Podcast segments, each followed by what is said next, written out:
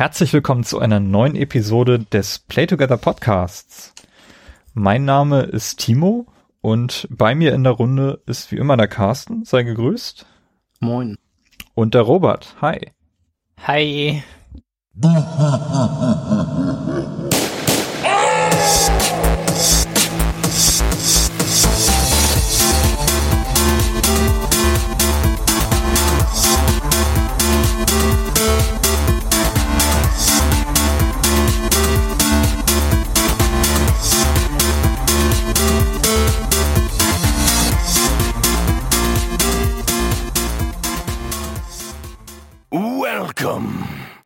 Ja, wir haben uns heute überlegt, wir machen mal wieder so eine Top 5 Geschichte, nachdem wir ja in der Weihnachtszeit äh, das erste Mal so überlegt haben, was unsere Top 5 Spiele für die geruhsame Weihnachtszeit äh, gewesen sind. Das ist nun vorbei. Und ähm, ja, Carsten, was haben wir uns denn heute so als Top 5 Thema ausgesucht?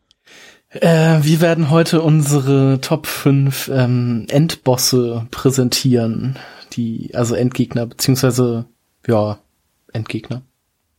Genau. Was wahlweise nicht der Endgegner in einem Spiel ist, sondern einfach ein Boss in einem Spiel. So habe ich das zumindest gemacht. Aber es geht schon um, um Hauptbosse, sag ich mal. Ja, genau. Also du, du hast das schon recht gut angesprochen. Also was ist denn so die, die Definition eines, was man als Bosskampf bezeichnen würde? Ich würde da gar nicht mal so weit gehen und äh, direkt irgendwie, wie du schon sagst, den Endboss eines Spiels nehmen, sondern durchaus alle möglichen Zwischenbosse, die im Kopf hängen geblieben sind mhm. oder die irgendwie eine besondere Herausforderung gewesen sind. Genau. Also nicht, nicht nur einfach ein stärkerer Gegner, sondern halt schon so, ich sag jetzt einfach mal storyrelevant, ähm, ja, größere Gegner, also die am Ende von einem Kapitel kommen oder halt am Ende von einem Spiel oder zu einem halt an diesen Punkten entgegengeworfen werden. Und nicht einfach nur ein Gegner, der einem an, im Spiel begegnen kann und vielleicht zwei Kugeln mehr einsteckt als andere Gegner. Äh, Falls ihr wisst, was ich meine. Ja, ja, nee, klar. Ähm, fandet ihr diese Wahl schwierig? Jetzt so im Vorfeld? Also wir haben ja schon, ja, schon vor ein paar Wochen entschieden, dass wir diese Liste führen wollen, mhm. so dass wir uns schon mal Gedanken machen können. Wie, wie fandet ihr das da irgendwie eine Auswahl zu treffen von, von Gegnern? Ja, nicht so leicht, fand ich, weil ich habe da eine Theorie, eine These, habe ich, dass Bosskämpfe oft äh, von mir ausgeblendet werden, weil ich froh, dass ich die hinter mir habe. Und äh, das quasi, äh, dass so Spielerlebnisse sind, die ich dann ähm, nicht mehr parat hatte erstmal. Mhm. Und da musste ich wirklich, also vor allen Dingen fällt mir auf, ähm, eher neuere Spiele fallen mir dann ein und über, um über ältere Spiele, sogar so 16-Bit Ärger nachzudenken, das, das fiel mir richtig schwer, da irgendwie in einem, mich an einen Bosskampf zu erinnern. Hm. Ja, mir fiel das auch äh, recht schwer, weil ähm, in meiner Videospielkarriere habe ich schon ziemlich viele Bosse besiegt und ähm, ich habe jetzt erstmal quasi so als erstes, als ich drüber nachgedacht habe, kam mir sofort ein bestimmter Kampf immer wieder so in den Kopf. Das ist jetzt mein Platz zwei, da werde ich nachher drauf kommen. Ähm, und die anderen Bosskämpfe, das war halt einfach so das, was mir so am spontansten so in den Kopf kam. Und dann habe ich damit erstmal eine Liste gemacht und dann habe ich noch mal so drüber nachgedacht, so was waren denn gute Bosskämpfe beziehungsweise Bosskämpfe, die ähm, an die man sich so gerne zurückerinnert, sag ich mal, beziehungsweise an die man sich generell überhaupt noch zurückerinnern kann.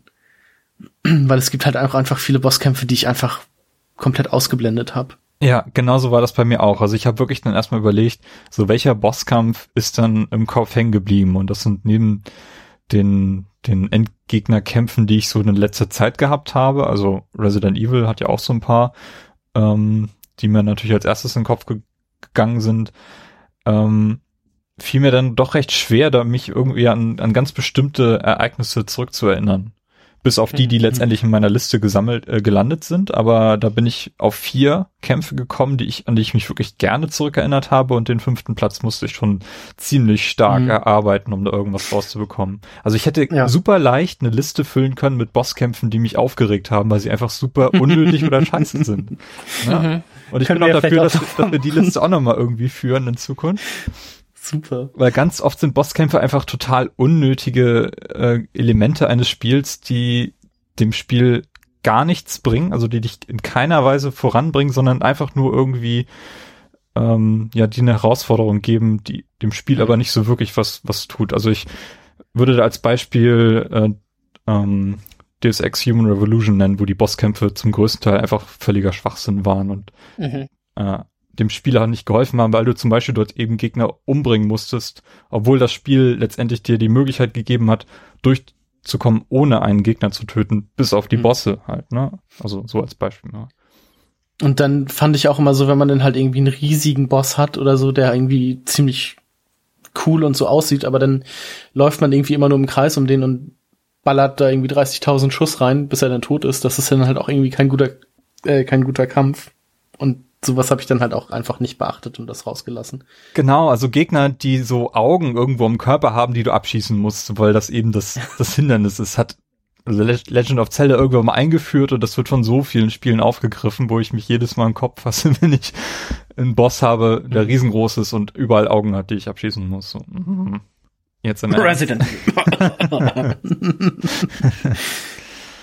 Ja, also Resident Evil macht das ja auch seit dem vierten Teil. Da gibt's auch jede Menge Gegner, die genau nach dem Schema eben ablaufen. Und, äh, mhm. Ja. Gut. Ähm, ja, jetzt bin ich aber wirklich gespannt. Also wir wissen untereinander nicht, äh, was die anderen jeweils gepickt haben.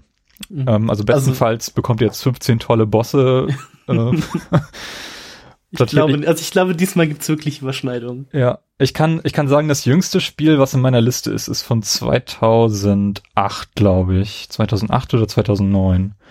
Bei mir ist es, glaube ich, 2009 oder 2011. Warte mal, 2011 oder 2009. Also von daher, wenn ihr jetzt irgendwie Angst habt vor Spoilern, äh, bei mir ist die Gefahr wahrscheinlich nicht ganz so groß. Wie ist es bei dir, Robert? Ähm, also ist nichts ganz Neues dabei, auf gar keinen Fall. Okay. Ja. Also, ja, Spoilergefahr eher gering. Wahrscheinlich kennt ihr die meisten Titel auch, die wir hier haben. Vermute ich mhm. mal. Vielleicht auch nicht. Vielleicht sind das auch so alte Titel, dass es auch völlig egal ist. Ähm, ja, Robert, fang doch einfach mal an. Was ist denn bei dir so auf Platz 5 gelandet?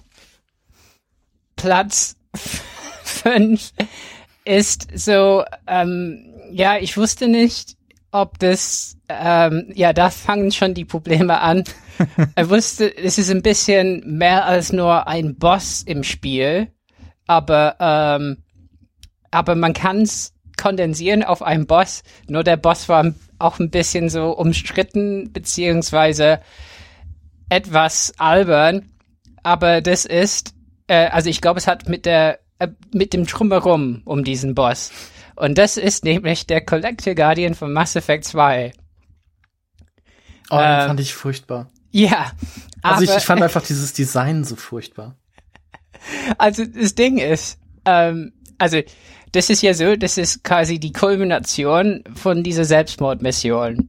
Also mhm. es ist, darauf läuft Mass Effect 2 hin, dass man ja eine Mission mit der Crew machen muss und man muss ja diese ähm, äh, äh, Missionen mit, mit Crewmitgliedern machen, damit die stärker an einen gebunden sind und so.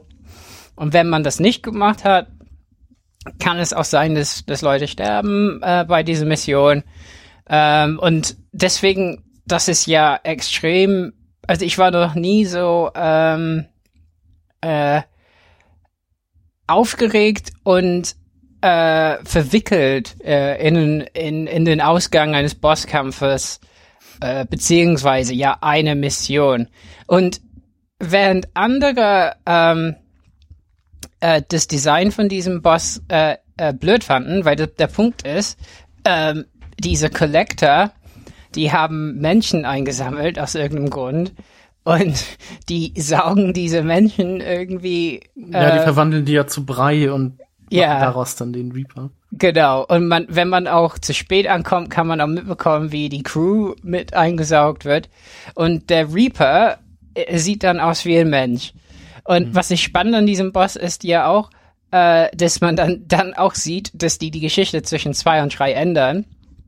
Weil das ist irgendwann nicht mehr Thema in, in mhm. Teil 3. Deswegen finde ich diesen Boss hier auch spannend, weil, weil er so ein, ein Boss ist, der kritisiert wurde. Leute fanden das blöd, wieso sieht es aus wie Mensch und so. Ich fand es aber ganz einleuchtend, so eine Idee, ja, dass die Reaper irgendwie die Form einer Rasse annehmen und ähm, die die da einsaugen.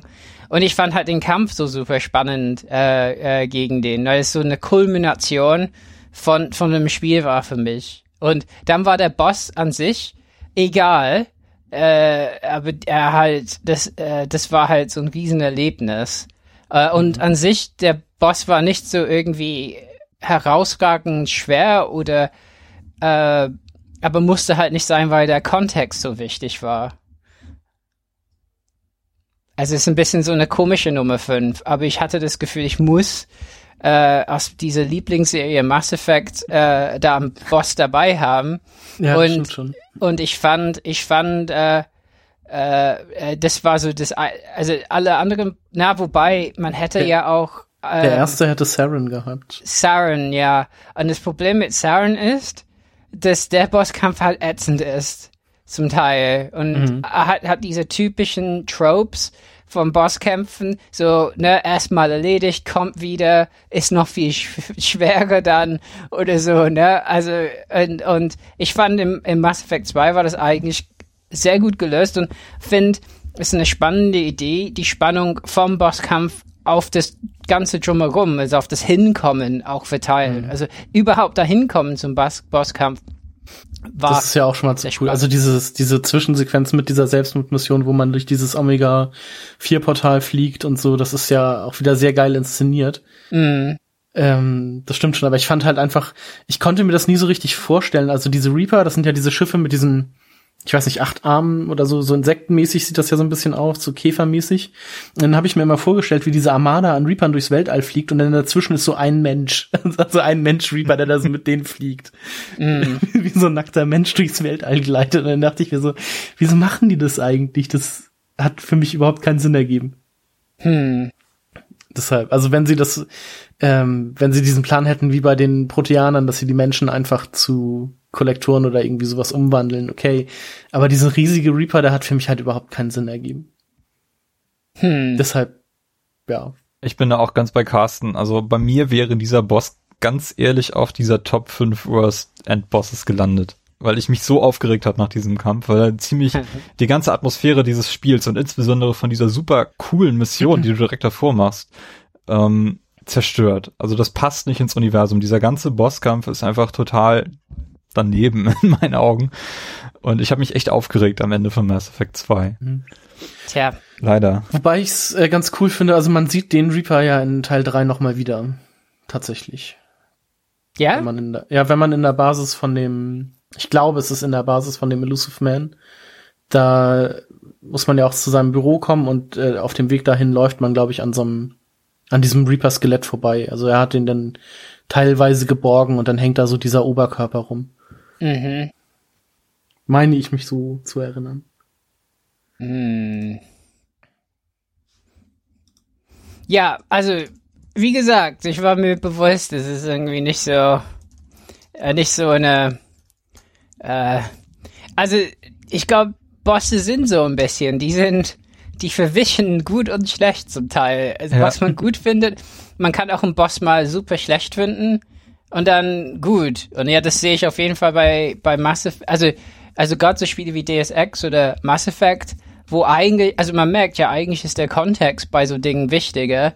Und das Beste, was ein Boss machen kann, ist einen nicht unbedingt aufhalten. Mhm. Bei so einem Spiel, finde ich. Ja. Okay.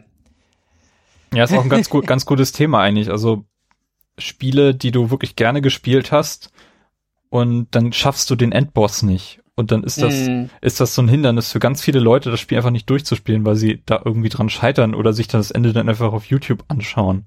Also ja. Un Uncharted 2 ist da ein ganz gutes Beispiel, wo, oh ja. wo ich nie an diesem Punkt war, dass ich das hätte aufgeben wollen, aber wo, wo ich Endkampf nachvollziehen halt kann, warum schlecht. viele Leute das Spiel einfach nicht beenden wollen, weil dieser Endkampf so, ja genau, wie du sagst, schlecht ist. Ne? Ja. Ja, also da, damit kann man, also Gott für mich ist God of War halt ähm, ähm, äh, äh, eine Spielreihe, was es immer wieder fast geschafft hat. Also äh, God of War 3 ähm, gegen Zeus äh, war fast so, ne, dass ich da auf, auf Hard oder was, was ich da gespielt habe, fast nicht durchgekommen bin, war komplett am Ausrasten. Twitter und so Trump-mäßig so an, an die Entwickler getweetet, so wie könnt ihr so einen Schrott machen? So, äh, ja. Äh, von daher, ähm, ja, das ist eine Linie, aber ich finde immerhin, der bescheuert aussehende Boss äh, hat es geschafft, bei Ma äh, Mass Effect 2 diese Mission nicht komplett kaputt zu machen für mich. Ich fand es eigentlich ganz cool. Mit den Plattformen, die sich bewegen und so. Naja. Mhm. mal gucken, ob ihr noch was Mass Effect dabei habt. Glaube ja, ich nicht. Glaube ich nicht. Äh, nee, ich habe tatsächlich keinen Mass Effect dabei, aber bei mir ist auf Platz 5 ähm, ein Kampf, also beziehungsweise äh, es ist kein, eigentlich ist dieser, mein fünfter Platz könnte sehr umstritten sein. Ähm, es handelt sich nämlich um einen Kampf, also einen Boss, in Anführungsstrichen, aus äh, Resident Evil Code Veronica. Und zwar ist man da die, die erste Hälfte des Spiels äh, mit Claire Redfield unterwegs und hat einen, ja, Sidekick sozusagen, und das ist nämlich Steve Burnside. Ähm, und der wird dann in der zweiten Location in dieser Antarktis-Basis irgendwie entführt oder beziehungsweise gefangen genommen und dem wird auch so ein T-Virus gespritzt.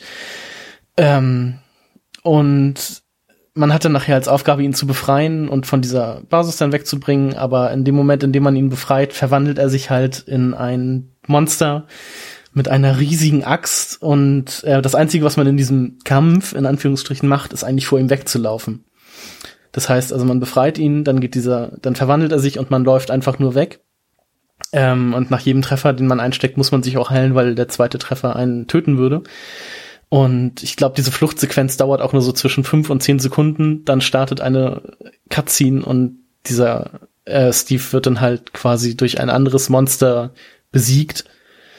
Ähm, aber da, also für mich hat das halt so einen leichten Bosscharakter, da das halt einfach so ein Monster, ein Resident Evil Monster ist. Ähm, nur, dass man halt nicht kämpft, sondern einfach nur flieht. Was sagt ihr so dazu? Kann man das als Bosskampf durchgehen lassen? Klar, also würde ich auf jeden Fall zulassen, ähm, das so zu bezeichnen. Ich habe das Spiel leider selber nicht gespielt, kann deswegen nur so ein bisschen deinen Erzählungen folgen. Mhm. Also man kann halt auch überhaupt nicht gegen ihn kämpfen. Man hat halt nur so einen schmalen Gang, wo halt links und rechts so, ich glaube, Ritterrüstung auch stehen. Und er steht dann halt auf. Er wurde halt vorher, also, also er war ähm, als Mensch an so einem Stuhl gefesselt und so eine Axt, so da so eine riesige helle Bade war, glaube ich, hm. ähm, in die Wand geschlagen und hat ihn quasi so festgehalten an, auf diesem Stuhl. Und dann verwandelt er sich halt in so ein richtig äh, fieses Monster, total verunstaltet und alles, nimmt halt diese helle Bade und läuft hinter einem her, völlig außer sich ähm, und schlägt dann halt die ganze Zeit. Und man muss halt wirklich einfach nur fliehen. Und was das Ganze auch so ein bisschen tragisch macht, ist halt die Tatsache, dass sich dieser Steve halt in Claire Redfield verliebt hat. Mhm. Ähm, und es da am Ende dieser Zwischensequenz dann halt noch einen ganz schönen Moment gibt. Ähm, ja, aber wie schon gesagt, man läuft halt wirklich so, weiß nicht, fünf oder zehn Sekunden läuft man halt einfach nur weg und dann wird das alles automatisch beendet.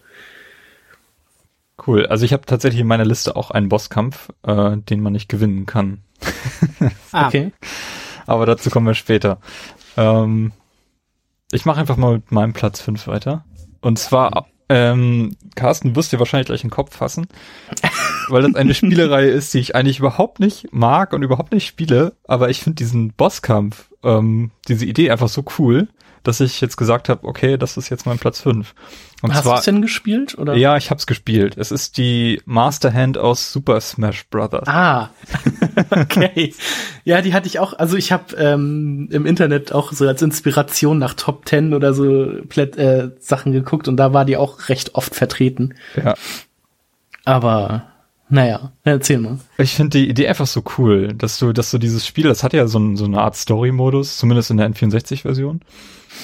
Ähm, und du, du kannst alle möglichen Charaktere aus der Nintendo-Welt wählen und dann kommt plötzlich dieser eine Gegner, den du nicht kennst, aber sofort alle möglichen Assoziationen damit hast. Ne? Diese weiße Handschuhhand, äh, mhm. die genauso aussieht wie die Hand, die, die Mario hat, also dieser weiße Handschuh halt. Und Hände haben ja auch in der Nintendo-Welt eine große Bedeutung. Also Mario 64, da gibt's einen Endboss, äh, wo du gegen zwei Hände kämpfst. Genau das gleiche hat äh, Ocarina of Time später auch nochmal gemacht. Mhm, und Wind Waker. Na, und äh, dann kommt Super Smash Bros. und gibt dir halt diese Hand und diese Masterhand, die alles kontrolliert, die vielleicht sogar der Gegenspieler ist, der der halt auch irgendwie am Controller sitzt und mit dieser Hand halt Dinge macht. Und ich finde, dass das, die, diese Idee einfach das kleine, so cool das kleine Kind, das seine Figuren wieder einsammeln möchte. Und die Figuren genau. wehren sich dagegen. Ist das nicht sogar, dass, dass diese Hand auch im Intro-Video schon auftaucht und irgendwie? Ja, ja. ja? Und da sind, also ich glaube, da sind das ja auch so, die, äh, die Smash-Charaktere sind da ja, glaube ich, auch nur so Figuren, die aus so einer Spielzeugkiste kommen. Mhm. Wenn ich mich jetzt richtig erinnere. Ja, dieses, das stimmt. Da, da sagst du was. Da habe ich auch gar nicht jetzt drüber nachgedacht, ja. Also ich finde diese Idee einfach so cool, dass du gegen diese Hand kämpfst. Und ich glaube, es gibt doch irgendeinen Trick, wie du mit dieser Hand spielen kannst, ne? wo Spieler sich auch ja. äh, lange äh, ge gebraucht haben, um dieses Easter Egg zu entdecken, dass du auch mit dieser Hand mhm. spielen kannst. Ja, also einfach alles drumherum. Ich finde das so cool, diese Idee. Und deswegen dachte ich, der muss hier mit rein. Ich muss den in diese, diese Liste mit reinbringen. Obwohl ich Super Smash Bros. überhaupt nicht spiele. Also, ja. ja. Die wäre ich aber auch nicht drauf gekommen, dass du die Masterhand nimmst. okay, Robert, Platz 4. Ja, also ich wollte nicht komplett ohne Retro auskommen.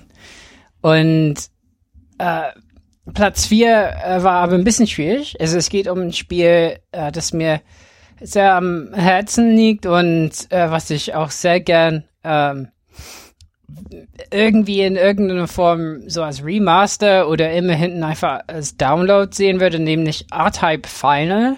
Das ist das letzte Spiel in der Serie R-Type. Also R-Type ist ja so ein Shoot'em-up. Ähm, und R-Type 1 ist ja vor Ewigkeiten in den 80ern erschienen. Da gab es eine Reihe weitere Spiele, R-Type 2, R-Type 3. Ähm, äh, R-Type 2 erschien, glaube ich, als Super R-Type bei Super Nintendo und R-Type 3 gab es auch auf Super Nintendo. Und auf der PlayStation 2 erschien R-Type Final.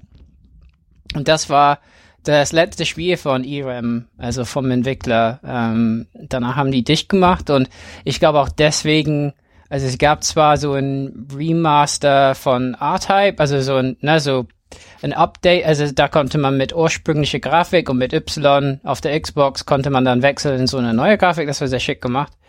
Aber R-Type Final von dem Spiel hört man nichts mehr, also man kann es nur auf PlayStation 2 spielen und es hat auch unglaublich viel so Slowdown ähm, auf der PlayStation 2 teilweise. Man könnte glauben fast, dass es so gewollt ist, damit die Bosskämpfe gehen. Weil da ist so im dritten Level, da ist so ein Bosskampf, ähm, äh, wo man gegen ein riesiges Schiff kämpft zum Beispiel. Und äh, es ist halt so langsam, dass man die Raketen ne, so sehr langsam ausweichen kann, zum Teil. Naja, aber äh, der Bosskampf, den ich mir ausgesucht habe, äh, war ein bisschen schwierig, weil das Spiel am Ende Abzwe Verzweigungen hat, äh, je nachdem, was man im Spiel macht.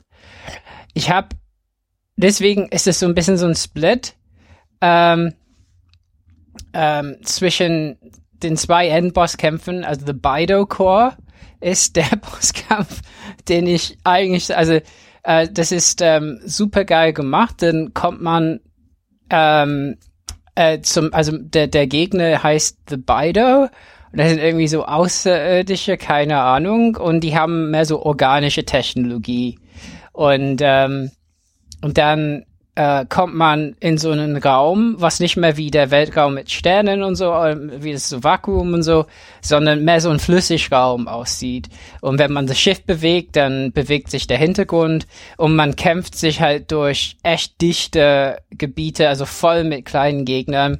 Also wenn man nicht weiß, was kommt, ne, wenn man nicht das Timing hat, dann kommt man das erste Mal auf gar keinen Fall da durch. Und dann kommt eben so ein Kern, äh, irgendwie, keine Ahnung, sieht wie ein abgeschlagener Baumstamm mit so einem Kreis innen drin, keine Ahnung. Und das Geile ist einfach, ist so ein Bosskampf, so ein bisschen Bullet Hell-mäßig, das schmeißt halt Schiffsteile aus sich heraus vom eigenen Schiff. Also letzten Endes R-Type Final erzählt die Geschichte, wie die R-Type-Technologie, die Menschheit äh, letzten Endes The Bido selbst erschaffen haben. Und man, man fliegt durch die Zeit in diesem Spiel am Ende, je nachdem, wie man das Spiel beendet und kriegt das heraus. Also das ist halt toll, weil der Bosskampf letzten Endes das erzählt, also dass man merkt, die Technologie ist und die Musik von diesem Bosskampf ist super geil. Also generell die äh, Musik von R-Type Final ist sehr schön. Und das ist so ein bisschen gesplittet. Wenn man eine andere äh, Verzweigung nimmt, dann kommt es dazu, dass man zurück zum Anfang des Spiels geht mhm. und am, im ersten Level fliegt so ein A9-Schiff, also man fliegt immer ein A9-Schiff eigentlich, das ist das, das Standardschiff, an einem vorbei. Und wenn man es schafft, äh, ein paar Dinge zu machen, dann kämpft man gegen dieses A9-Schiff selbst. Also gegen irgendwie, keine Ahnung, ob das gegen sich selbst ist oder so. Also das, das, das sind für mich äh, zwei tolle Bosskämpfe am Ende von einem Spiel. Und generell finde ich Shoot'em-Ups sind so auch ein Genre. Mein, man kommt, mein, jetzt gibt's so dieses sehr überteuerte Darius Chronicle auf PlayStation 4 oder Raiden 4 auf Xbox, aber das gibt's nicht mehr so viel, ne? Aber das sind eigentlich ähm, Spiele, die sehr dankbar sind für interessante Bosskämpfe, weil man immer lernen muss, was ist die Mechanik dieses Bosses, also was was macht der, wo kommen die Sachen heraus, äh, die die mich äh, töten wollen. Ähm, ja, ein R-Type ist für, für mich so eine Kulmination dieser Kunst und finde es sehr schade, äh, dass man es auf neuen Plattformen nicht mehr spielen kann. Aber wenn jemand noch eine PlayStation 2 rumliegen hat, äh, kann ich das nur empfehlen. Ja, auf jeden Fall ein sehr cooler Tipp. Äh, ich habe, glaube ich, außer dieser Xbox-Version kein R-Type mhm. gespielt und das auch nur, weil es dort relativ einfach ist. Also das Spiel relativ viel verzeiht. Mhm. Ja, ich habe auf dem Super Nintendo damals Super R-Type gespielt. Und dann jetzt halt auch diese Neuauflage im Xbox Live Arcade hm. von R-Type 1 und 2. Mhm. Also und also wenn ich an ja. Hm? Ich finde diese diese Reihe oder generell diese Shoot'em Ups sind mir meistens immer viel zu schwer, weil ich also da nicht diese Koordination und irgendwie meinen Weg durch das Spiel zu finden. Und ähm, insbesondere wenn das so so japanische Nischentitel sind, wo einfach Millionen von Partikeln über den Bildschirm fliegen, dann bin ich komplett raus. Obwohl, da geht yeah. das ja noch. Das da geht's noch, ja. Hm. Nee, aber ähm, immer wenn ich an R-Type denke, dann denke ich halt auch irgendwie aus R-Type 1 an diesen ersten Boss, glaube ich, diesen komischen Wurm. Ja. Das ist halt immer so das, was ich, das ist ja, da ist ja, glaube ich, auch auf der Verpackung irgendwie drauf gewesen, aber das ist halt auch wirklich immer so das Erste, woran ich denke, wenn ich, wenn ich R-Type höre. Ja, und das, das Witzige ist, das ist ja auch ein ziemlich einfacher äh, Boss, ne? Also wenn man äh, äh, äh, äh so, so Raketen und so noch hat, nicht gestorben ist kurz davor, dann, dann mhm. geht, geht es ziemlich schnell. Ähm, aber R-Type Final, da sind ein paar sehr erinnerung, erinnerungswürdige Bosskämpfe drin. Äh, ja. Ja, mein, also Bullet Hell habe ich auch nicht so viel. Ich glaube, da könnte man auch was finden. Ähm, und auch generell, ich habe überlegt, ein Spiel wie Hellfire zu nehmen von der Mega Drive, von Taito. Das ist mir sehr äh, gut in Erinnerung geblieben und es äh, da gibt's auch ein paar, die, aber mh, mm, dann habe ich mich doch für R-Type Final entschieden. Ähm, also Bosskämpfe gibt, die, die Kämpfe gibt's auf YouTube, kann man noch gucken. Mhm. Ja, es sieht halt super krass aus, also was da, also alles auf dem Bildschirm ist. Also ist die, P die da die PS2 echt arbeiten müssen in dem Spiel. okay, Carsten, dein Platz 4. Äh, ja, mein Platz 4 ist ähm, Artorias aus dem gleichnamigen DLC für Dark Souls 1, Artorias of the Abyss. Ähm, und den habe ich genommen, weil ich da zu dem Kampf auch die Lore ziemlich cool finde. Nämlich, ich erzähle das mal kurz, äh, oder kurz.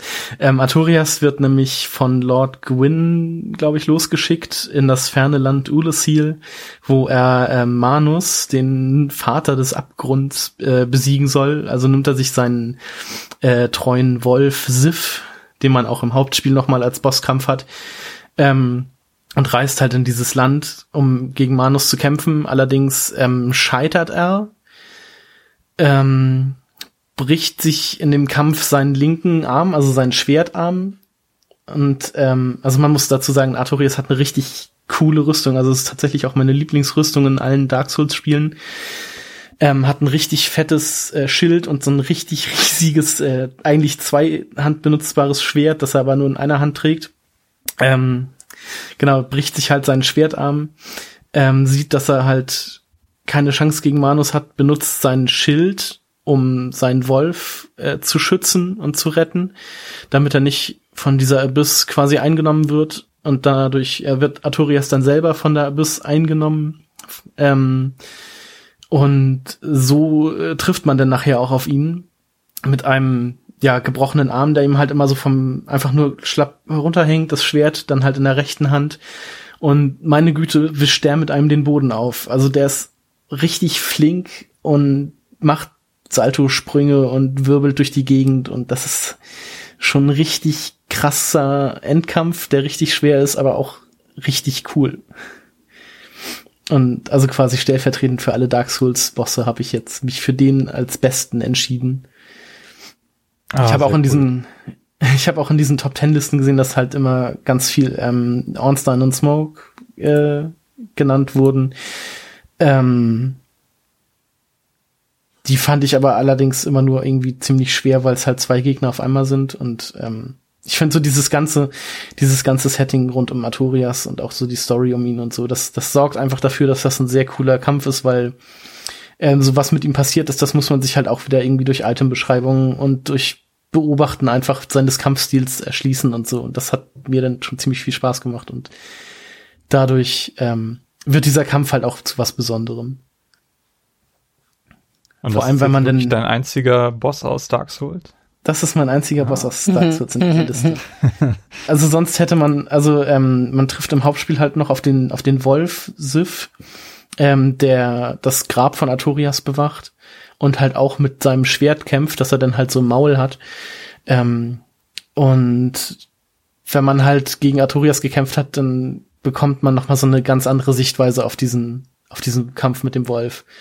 Äh, vor allem, weil man den Wolf auch später im, im Spiel noch ähm, im DLC finden kann und dann halt befreit, beziehungsweise rettet.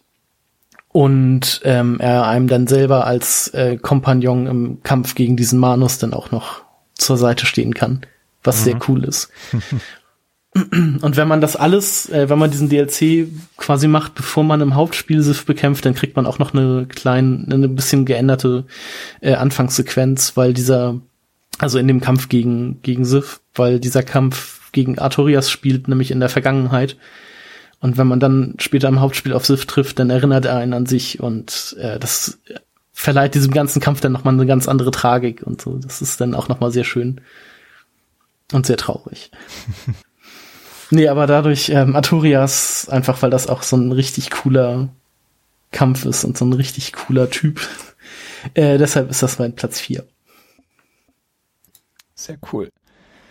Ja, mein Platz 4 ist aus Resident Evil 4 und hm. äh, ein Spiel, was sehr, sehr viele coole Bosskämpfe hat, also wo ich auch den einen oder anderen noch äh, in Erinnerung habe, obwohl es schon eine ganze Weile ist, dass ich das Spiel zuletzt gespielt habe. Und ähm, ein wichtiges Spielelement aus, aus diesem Spiel, aus Resident Evil 4, sind ja die Quicktime-Events. Mhm. Mhm. Und es gibt einen Kampf, äh, den man nicht gewinnen kann, und zwar ist es das Messerduell gegen Krauser. Äh, den, gegen den kämpfen wir dann später nochmal, aber ich fand dieses Duell so cool filmreif geskriptet und ähm, ja. dieses, dieses Duell einfach äh, auf Augenhöhe. Äh, das, das ist ein Kampf, an den ich mich sehr gerne zurück erinnere, obwohl ich ihn ziemlich schwer fand. Also gerade auf höheren Schwierigkeiten. Also wobei das ja auch nur ja? Genau, also wobei das in dem Moment ja auch nur dieses Quicktime-Event ist. Genau, es ist nur dieses halt Quicktime-Event, was auch ziemlich cool. schwer ist äh, mhm. wenn du das auf höheren Schwierigkeitsgrad spielst, weil diese, diese Zeit, die du hast, um die Knöpfe zu drücken, die auch immer zufällig irgendwie anders äh, sind, äh, relativ kurz ist. Mhm. Aber es ist trotzdem äh, wirklich dramaturgisch ziemlich astrein gemacht, finde ja, ich. Ne? Das ist richtig. Es ist nicht nur, dass du gegen Krauser antrittst, sondern Ähm, du erfährst auch in diesem Kampf ein bisschen was an Informationen, weil die eben auch ähm, Informationen austauschen und äh, Krauser lässt irgendwie zum ersten Mal diesen Umbrella-Begriff fallen, was ja vorher in diesem mhm. Spiel noch nicht so die große Rolle gespielt hat, beziehungsweise äh, dieser Link, wie sich das Spiel dann letztendlich in diese Resident Evil-Reihe einordnet, ähm, wird ja dann erst später aufgeklärt, aber hier fallen so ein paar, paar Schlüssel, äh, paar Schlüsselmomente, die das eben voranbringen. Und auch Krauser selber galt ja vorher als tot und ähm, taucht dann plötzlich wieder auf. Äh, mhm. Ich finde das einfach super krass gemacht und ja, ist auf jeden Fall sehr bedeutend für dieses Spiel. Und ähm, auch generell Resident Evil 4 war ja ein Vorreiter für viele nachfolgende Spiele, die genau diese, diese Art von, von Gameplay eben nutzen, um ihre Geschichte zu erzählen. Ähm, Höhepunkt jetzt ja mittlerweile bei der Uncharted-Reihe, die ja genau auf diese Formel zurückgreift. Mhm. Und ähm, ja, ich fand dieses Duell ist einfach so cool gewesen, stellvertretend auch vielleicht für alle anderen Bosskämpfe aus diesem Spiel, die mhm. von denen viele sehr, sehr cool sind. Ich erinnere nur an diesen riesigen Golem, den man da relativ früh erlegen muss, der mir auch. Ja, den El Gigante. El Gigante, genau, der auch sehr, sehr cool gemacht ist, dieser Kampf. Also ich hatte tatsächlich auch, ähm, als ich so die Bosskämpfe, die ich so gemacht habe, äh, durchgegangen bin, hatte ich auch Resident Evil 4 im, im Kopf und ähm, da kam mir aber als erstes äh, der Kampf gegen dieses Monster, also dieses It, einfach nur in den Sinn, wo man in diesem dreigeteilten Containertrakt über diesem Abgrund ist und da in einer bestimmten Zeit durch muss, weil sonst fällt das einfach runter. Ähm, und da taucht das ja immer so ab und zu auf und schlägt mal nach einem.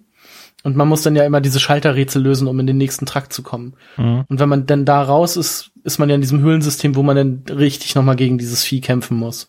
Und das mhm. hat ja auch keinen Namen, das heißt ja, glaube ich, wirklich nur It. Ähm, und das war so das Erste, was mir dann in den Sinn kam. Aber ähm, ja. wo ist diese äh, Messekampfnummer platziert im Spiel?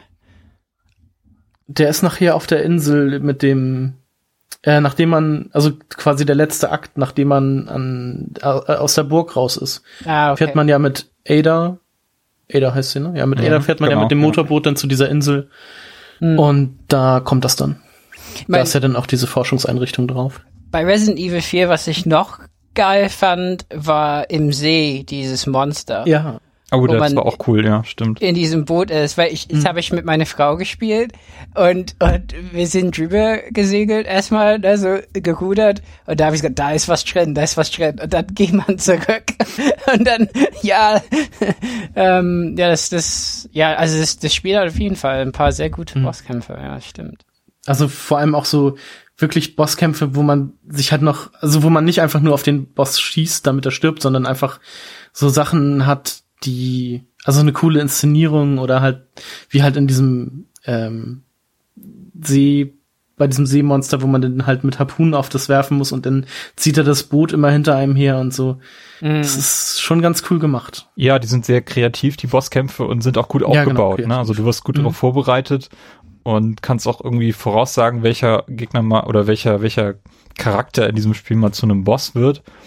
Mhm. Und ähm, das, das funktioniert einfach sehr, sehr gut. Auch dieser Kampf gegen, gegen Krauser, dieses Messerduell ist ja eigentlich nur eine Vorbereitung auf das finale Duell äh, viel später im Spiel. Mhm. Ähm, was, was mir ich aber allerdings nicht, nicht ja, ja genau, das, das hat mir nicht so gut ganz, gefallen. genau, mir auch nicht. Ja, also ein Bosskampf, der auf einen Bosskampf vorbereitet und äh, mhm. das ist mein, mein Pick auf Platz 4. Hm. Okay. Cool. Robert, Platz 3. Also ich habe schon ein schlechtes Gewissen, dass ich diesen Boss nenne. Ich dachte, das wäre die Liste Countdown, bis jemand diesen Boss erwähnt. okay. Und deswegen, ich habe schon eine Ausweichmöglichkeit. Aber okay, ihr wollt es nicht anders. Skylanders. oh, ich habe mir, hab mir, äh, hab mir eine Best-of-Liste von Skylanders Bossen äh, gemacht und tatsächlich kamen die einfach nicht unter die Top 5. Schade. A Broccoli Guy war heiß dabei. Der ist witzig. Der besteht aus Broccoli. Der ist total witzig. Ja. Naja, nee. Aber nee, der Boss, um den es geht, ist Psycho Mantis Metal Gear Solid. Mhm. Habe ich halt nie gespielt, deshalb ist er bei mir nicht dabei. Nicht. Oh, oh. Wurde halt an den Listen auch immer sehr weit oben genannt, aber ja. ich hatte halt nie eine Playstation, deshalb. Ich habe auch nie Metal Gear Solid gespielt, tut mir leid. Also, Psycho Mantis ist halt irgendwie im Spiel davor taucht immer, das ist so irgendwie äh, ein, ein sehr dünner Typ, so in so Lederanzug, so eng, mit so einer Gasmaske auf, ne? Also total spooky und so. Und der hat irgendwie so psychische Fähigkeiten. Also der manipuliert die Meryl, also deine äh, äh, Mitkämpferin, die die Nichte vom Colonel ist und so, äh, und kann, kann die manipulieren und so. Und du kommst in so einen Kampf in so einem äh, Meetingraum irgendwie, da hängt, glaube ich, in der Gamecube-Version auf jeden Fall ein Bild von äh, äh, äh, Kojima oder oder nee, äh, oder Shigeru Miyamoto oder haben die äh, an die Wand gehängt. Äh, äh, bin mir nicht sicher, aber naja, und, und dann kommt man in in äh, in in diesen Raum und dann ist so ein Bosskampf und irgendwie merkt man, dass man diesen Boss nicht erwischen kann. Also man sieht, also in, in, in der ursprünglichen Version gab es sowieso keine Third Person, also man konnte nicht so reinzoomen. So, aber irgendwie schießt man wie normal und immer äh, weicht der aus. Und, und dann kommt immer so ein Kommentar, ähm, irgendwie, nee, da muss man schneller sein, können es vorhersagen und so. Und dann irgendwann kommt man auf die Idee, dass man den Controller umsteckert. Und wenn man dann den Controller nicht in Port 1, sondern 2 macht, dann weiß er nicht, was man tun wird. Was? Mhm. das ist, also vor allem dieser Kampf, der hat ja noch mehr coole ähm, coole Sachen so, weil man unterhält sich doch am Anfang noch mit ihm und dann liest er doch auch deine deine Speicherkarte aus. Genau. Und sagt genau. dir dann, welche Spiele du gespielt hast. Ja, ja. Also und ähm, und dann gibt's auch noch äh, äh, äh, so ein äh, ein Fake so Umschalten des Kanals, als würde dein Fernseher sich umschalten mittendrin und dann hat man so ein rauschendes Bild. So, aha. Und äh, auch so, äh, so, ich glaube, so ein, äh, ein falscher Sterbebildschirm auch. Hm. Also halt voll geile so äh, Sachen, die, die so diese Third, äh, also Breaking the, the Third Dingsbums, was? Die vierte Wand, oder? The Fourth Wall, ja, deswegen, deswegen fühlt sich nicht richtig an. Also Fourth Wall Breaking Sachen so voll drin, ja. Und wenn man überlegt, ich meine, deswegen verstehe ich, wenn Leute sagen, Kojima ist halt so, ne, Genie und so, weil das ist ja schon krass und ein sehr erinnerungswürdiger Mhm. äh, Bosskampf. Ich meine, später in Metal Gear Spielen gab es auch ein paar äh, Kämpfe, die da mit, äh, äh, mit so ähnlichen Sachen äh, gespielt haben. Gott, Metal Gear Solid 4 hatte auch ein paar Bosskämpfe, die sehr gut sind, zum Beispiel Liquid Ocelot. Aber Psycho Mantis, ich glaube, deswegen ist es in, in diese Listen, weil das so innovativ ist. Und erstmal auf die Idee zu kommen, den Controller umzusteckern, ja, ist er so, was, wieso? Weil er sonst halt immer weiß. Und dann ist er verwundert, dann, wie, jetzt weiß ich nicht, was du machen wirst. ja, ist schon super. Aber es erinnert so ein halt- bisschen an, an Eternal Darkness. Das hat doch auch ganz viele von diesen Elementen Ja. genutzt, um dich zu Ja, ja, irri- das- irritieren. Ja. Ah. Das ist eine Hm. coole Idee auf jeden Fall. Erinnert Mhm. so ein bisschen, also ich vergleiche das jetzt gerade mit so DS-Spielen. Äh, ich weiß, komme gar nicht auf den Namen, wie das hieß, aber da musstest du irgendwie den DS zuklappen und wieder aufklappen, damit im Spiel der Ja. obere Bildschirm auf den unteren abgepaust Ähm, wird oder irgendwie so. Das war Phantom Hourglass. Also da musste man sowas auch machen, damit man damit Okay, Mhm. ja. irgendwas auf die Karte übertragen konnte. Aber äh, es gibt auch ein Spiel, das hat mir ja le- letztens jemand nochmal äh, erzählt, ähm, als wir Star Trek Online gestern auf PS4 gespielt haben, übrigens. Äh, da war ja auch von so einem DS-Spiel, wo der Boss äh, ja, ja so erlegt wird, aber ich weiß es gar nicht mehr. Hm. Ja. Ja, aber cool. Ich meine, das, das machen Bosskämpfe wieder interessant, weil tatsächlich in Metal gibt es auch ein paar Bosskämpfe, die ein bisschen zu lange dauern, ne? Und da, wo man echt denkt, ja, jetzt ist mal gut.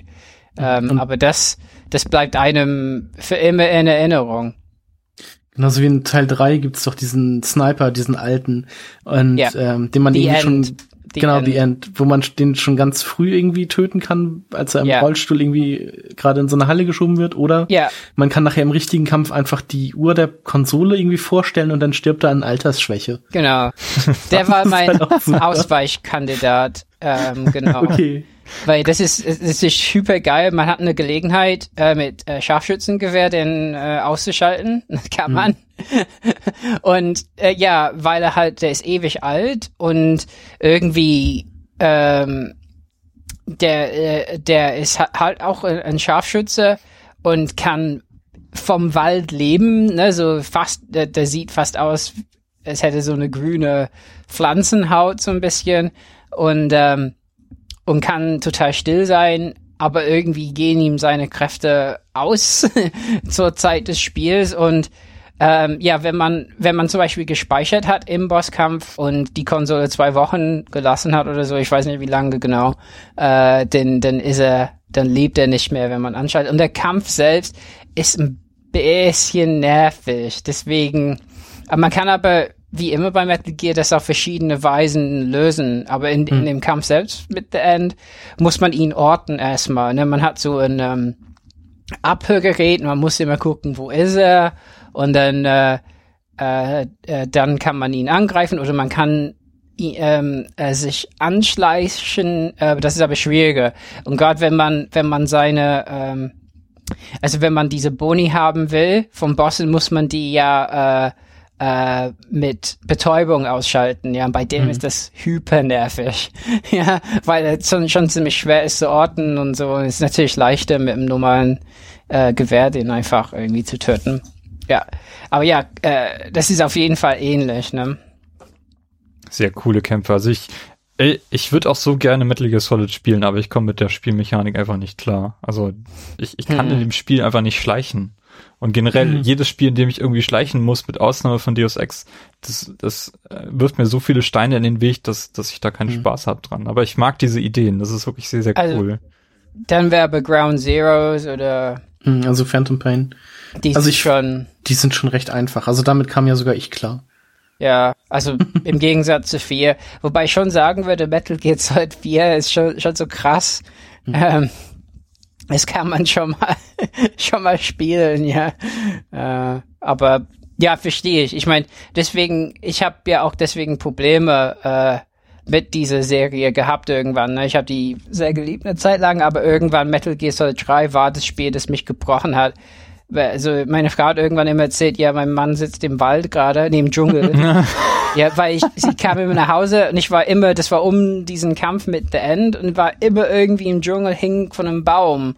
Und, ähm, und irgendwann da, musste ich da aussetzen. Ähm, und, aber Metal Gear Solid 1 äh, ist für mich das Frischeste. Also das kann man wirklich immer noch durchspielen. Und, und diese Mechaniken, also die Schleichgeschichte und so ist weniger wichtig tatsächlich, finde ich, in dem Spiel. Also klar, man kann nicht erwischt werden und so, aber es ist ein bisschen einfacher, finde ich. Ähm, während Schrei zum Beispiel im Dschungel super schwer ist, weil man nichts sieht und die Kamera hilft nicht immer. Und dann hat man so interessante Bosskämpfer, äh, unter anderem Psycho Mantis. Also es ist wahrscheinlich eben der Beste, aber ähm, es gibt andere, die, die ganz cool sind. Also zum Beispiel in dem Spiel wäre noch, also auf vielen Listen taucht auch Metal Gear Rex, also man kauft, äh, Kampf, kämpft gegen so Metal Gear auch noch und so. Also das ganze Spiel lang denkt man, man wird wohl nicht müssen und dann doch und so. Das ist schon, schon ziemlich cool. Okay, Carsten, mach du mal mit deinem dritten Platz weiter. Ja, ähm, und jetzt könnte es tatsächlich zu einer Überschneidung kommen. Also Jawohl. ich kann es mir sehr gut vorstellen. Ich hoffe. Denn mein, mein dritter Platz ist nämlich Bowser Ha, aus Super Mario 64. Oh, und zwar, und zwar der erste, also der First Encounter. Das erste Mal, wenn man gegen ihn kämpft. Ähm, weil ich das auch so cool gemacht fand. Und nachher wiederholte sich das ja in Anführungsstrichen immer. Aber da war das ja so, man hat irgendwie, glaube ich, diese sieben Sterne gesammelt, die man brauchte, um durch diese Bosstür zu gehen. Und dann geht man halt diesen langen Flur entlang mit dem roten Teppich und so und läuft dann halt auf dieses Bild von Peach zu. Und das äh, verwandelt sich dann im letzten Moment, morpht sich das so zum, zu dem Gesicht von Bowser und man fällt durch so eine Falltür äh, nach unten und landet dann halt in dieser ersten Bowser-Stage, ähm, die man dann noch machen muss. Und am Ende springt man dann in eine Röhre und tritt dann Bowser gegenüber. Ähm, und ja, der Kampf ist natürlich dann so, dass man um ihn rumlaufen muss, ihm am Schwanz packen muss und ihm dann so lange durch die Gegend wirbelt, bis man ihn dann auf eine äh, am Rand dieser Arena angebrachte Bombe wirft. Und im ersten Kampf braucht man, das muss man das auch nur einmal machen. Ähm, aber ich fand so dieser, dieser Aufbau, wie das alles so vonstatten geht und so bis man denn da ist, fand ich sehr cool damals.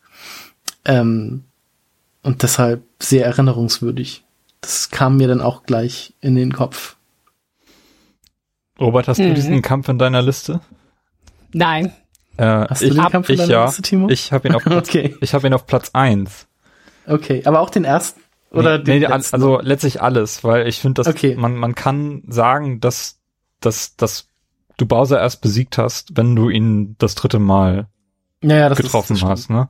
Und das ist einfach so klasse aufgebaut, weil weil Bowser hier irgendwie alles abfordert, was du bis dahin gelernt hast, ne? Und das ist Mhm. gerade in diesem Kontext, dass Super Mario 64 auch diese Funktion als Spiel erfüllen muss, dir beizubringen, was du mit diesem Analogstick machen kannst. Ja, genau. Und Mhm. dann, Ne? Und ähm, Also das ist halt alles, wie schon gesagt, das Spiel ist halt generell total super und Ja. also und da dann halt auch einfach diese super ähm, Einbringung von diesem Analogstick, das Gen- passt halt einfach. Genau, und auch diese, diese, diese Level, die du vor jedem Bowser-Kampf hast, die gehören ja Mhm. eigentlich auch schon zu diesem Bosskampf dazu. Also du Ja, musst ja genau. erstmal zu ihm hinkommen und hast dann diese andere Art Level, die, die nicht zu vergleichen ist mit den Leveln, die du vorher gespielt hast. Genau, Also- man muss halt keine Sterne sammeln, man kann diese acht roten Münzen sammeln, Mhm. um einen Stern zu kriegen, aber man im Grunde ist es nur ein Hindernisparcours, um halt zu Bowser zu kommen. Ja. Hm. Und diese Level sind einfach genial. Also ich erinnere mich an jedes einzelne von denen zurück. Ich habe die so oft gespielt, äh, so Mhm. auf diesem Weg bestritten, um zu Bowser zu kommen. Und äh, es ist einfach nur ein Feuerwerk an, an Ideen, was einem entgegengeworfen wird. So Ja. richtig wie, teilweise fühlt sich das an wie so eine Kirmes, die du irgendwie besteigst mit so einem Riesenrad und so. Ja, genau. Also ich finde auch die dritte Welt ist tatsächlich die beste, wo man dann auch so senkrecht eine Wand äh, hochläuft und so, das ist alles schon sehr geil. Ja, dann mit dem, bei dem zweiten Aufeinandertreffen, da bewegt sich diese Plattform so krass und Ja, du denkst so, du fällst jetzt runter und du hast keine Chance gegen den. Und Mhm. beim dritten Kampf, dann merkst du, du musst ihn dreimal dagegen werfen und dann kann er auch diese Plattform zerkleinern, indem er da rumspringt und ja, ich, es ist schon, ich, ist echt cool Mhm. gemacht, ja. Und wie oft hat man Bowser einfach daneben geworfen und er ist dann einfach in den. Abgrund gefallen und wieder Oder ganz gekommen. langsam nur gedreht, damit du auch steuern kannst, wann du ihn abwerfen musst und ah. Dann hatte man nicht genug Geschwindigkeit drauf und er ist direkt mit der Nase vor so einer Bombe liegen geblieben. Ja. Sowas. Oh ja, ja. Also ich, ich, ich, für mich ist das einfach der perfekte Endboss, der in seine Zeit passt und die Elemente nutzt, die du lernen musst, um, um ihn zu besiegen und so. Und das, Hm. du kennst ihn aus vorigen Spielen, aber es ist das erste Mal in 3D und ich finde, die Figur ist hässlich. die ist nicht Ja. cool designt, aber es, es, es funktioniert einfach. Das ist halt das erste Mal Bowser in 3D. Ja. Hm. Ja. Ich meine, das, das war halt ein Bosskampf, der auch in der Werbung wahnsinnig gut funktioniert hat. Weil man irgendwie gedacht hat, boah, das kann ich mit der Playstation nicht. So, sowas Analoges, ne, so. das war schon, ähm, äh, äh, sehr gut designt, finde ich. Also gut, Carsten, du hast meinen Platz eins vorweggenommen. Ja, du kannst ja noch mal den Ich kann dir einen Skylanders Boss geben. genau. Setz dich einfach in Skyland, das Boss auf Platz 1. Äh, nein, da werde ich nicht. Äh, ja, ich bin gespannt, ob mein Platz 3 auch eine Überschneidung bei euch haben wird, aber äh, ich glaube eher nicht. Und zwar habe ich auf Platz 3 bei mir den Riftworm aus Gears of War 2 Ah, gesetzt. mhm. Hm. Äh, Ich weiß nicht, ob man, auch sehr oft auf. ob, ob man ihn als Endboss überhaupt werten kann, aber ähm, äh, es ist ja eigentlich nur so ein Level, das du da spielst. Allerdings Man innerhalb, ja nicht im, innerhalb nicht gegen den Boss. Nee, man, du kämpfst nicht direkt gegen ihn, aber du, du besiegst ihn quasi von innen. Ja, genau. Mhm. Ja, das Level ist, so, Mhm. ist, ist eigentlich, ist eigentlich eine Parodie auf, auf andere äh, Szenen aus der Popkultur, wo sowas auch schon mal aufgegriffen wird. Also den Wal aus Tim und Struppi, den du von innen besiegst. In Zelda gibt's auch einen Wal, den Ocarina of Time, wo du auch im Inneren irg irgendwie besiegen musst. Ähm, Bowsers Inside Story, wo du innerhalb von Bowser rumläufst und irgendwie so, seine Muskeln kitzelst und solche Dinge. äh, das ist da, das gibt ja ganz häufig und ich fand aber diese, dieses Level in, in Gears of War 2 also an Absurdität schon, schon ziemlich over the top und deswegen dachte ich, äh, das, das muss ich einfach mit reinnehmen, ne? durch die ganzen dreckigen Sprüche, die da innen drin äh, rausgeworfen werden von den, die, meinst du, zu viert ist man, ne, in dem Spiel, ich glaube ja. Ja, genau. Und ähm, ja, also ich kann ich, ich habe das echt genossen, mich durch diesen Kerl durchzuschnetzeln mhm. und zu sägen. Und, und vor allem, also man, man muss ja seine Herzen töten und dann nach jedem Herz steigt ja dieser Blutlevel. Und ja, äh, stimmt, wenn man ja. dann nicht schnell genug ist, dann äh, kann man da ja darin ja noch ertrinken. Genau. Also nachher kommt noch so eine Zeitkomponente dazu. Ja, und wenn du dann raus bist und so dein Werk betrachtest, wie dieses Monster einfach da rumliegt. ja. Ja, ja, das ist, das ist, also Gears of War 2 ist in vielerlei Hinsicht für mich der, der liebste Gears of War Titel. Ähm, und dieser, dieser Level ist durchaus schuld daran, dass, dass dass dieses Spiel so weit oben in meiner Gears of War Rangliste äh, rangiert. Ja, echt, mhm. echt cool, cool. Und ich glaube, man kann das als, als Endboss werten, als Bosskampf. Ja, schon. Natürlich. Keine Überschneidung bei euch, habt ihr das nicht? Mm -mm. Mm cool, cool. Ne, Gears of War, äh, äh, also wegen General Gram, äh, General Ram im ersten äh, denke ich nicht mehr über Bosskämpfe bei Gears Ja, der hat auch vieles kaputt gemacht, das stimmt. Ja, ja. Mhm. ja. Aber wobei ich bin in vier fand ich das ganz cool am Ende. Also ja, äh, ich war auch kurz am überlegen, ob ich den, den Bosskampf so, aus, aus Teil 4 mit reinnehmen soll. Hab, mhm. habt aber dann gedacht, nee, ich muss hier das Spiel höchstens einmal in meiner Liste haben. Und mm. deswegen der Riftform stellvertretend auch vielleicht für alle anderen Gears of War Titel. Äh, es gibt nicht sehr viele coole Bosskämpfe dort, ähm, aber Teil 4 hat auch einen sehr coolen, das stimmt, ja. Hm. Hm. Wobei, ich glaube, ich bin ganz, ganz viel in diesem Wurm gestorben, weil es so Gasteile, also ne, weil irgendwie die Verdauung läuft und so, gibt so Teile, wo man durch, schnell durchlaufen muss. Und ich, ich bin immer falsch gelaufen und, und, gestorben. Das fand ich ein bisschen nervig. Und ist schon ein bisschen eklig, ne? Also, wenn man am, am Ende rauskommt, sind die da voll versaut. ja. Ja, ist schon, schon krass. Also, kein Wunder, dass, dass das erstmal in Deutschland so ein bisschen Probleme hat. Wobei das waren andere Sachen. Also Würmer sind, glaube ich, frei, äh, die, die, die, die sind vogelfrei. Kann man. Ja, Gears of War 2 ist gerade frisch vom Index. Also ja, yeah. falls ihr das yeah. bisher verpasst habt, jetzt ist eure Chance. Äh, ja. Ähm, Platz 2 bei Robert, genau. Äh, ich dachte auch, dass das hier dran gekommen wäre, aber na gut, das ist nämlich GLaDOS von Portal. Ah, verdammt. no, no. Das ist mein Platz 1. No. Soll ich einfach ein Skylanders Boss jetzt? nein, nein, erzähl Ich hätte Golden Queen anzubieten. oh. oh, ich hätte gehofft, dass das äh, nicht kommt. Aber naja, erzähl mal. Na, ich meine, ähm, ja, Portal 1 ist halt wirklich so mittlerweile ein klassisches Spiel äh, geworden, obwohl das sich nicht so lange her anfühlt. Und die ganze Zeit spricht ja GLaDOS, diese Computer, diese Computerstimme mit einem. Und am Ende des Spiels schafft man es tatsächlich, nachdem der Kuchen sich als Lüge entpuppt hat, äh, äh, schafft man es zu dem Endraum, wo Gla äh, GLaDOS Gehirn oder Gehirne in so Kugeln äh, ja drin stecken. Und äh, dann hat man die Aufgabe unter Zeitdruck, weil da ein Nervengas irgendwie ist, schon wieder, ähm, äh, muss man versuchen, diese Kugeln äh, abzumachen und zu vernichten mhm. in, in so einem Feuer. Und, und, und das macht man, indem man eben ja diese Portal-Fähigkeiten nutzt, die man über das Spiel gelernt hat. Ähm, ja, und was immer toll ist an so Kämpfen und Interaktion mit GLaDOS sind eben die Kommentare, die mhm. von ihr kommen. ähm, ja. Also das, vor allem, weil man halt das ganze Spiel über mit ihr interagiert und dann zum Schluss halt auf sie trifft. Und diese Kerne, die man da abspaltet, das sind ja auch nicht, äh, das sind zwar zum einen ihre Kerne, aber auch ähm, so verschiedene Persönlichkeiten. Mhm. Also ich glaube, den zweiten Kern, den du absprengst, der liest dann halt die ganze Zeit dieses Kuchenrezept vor.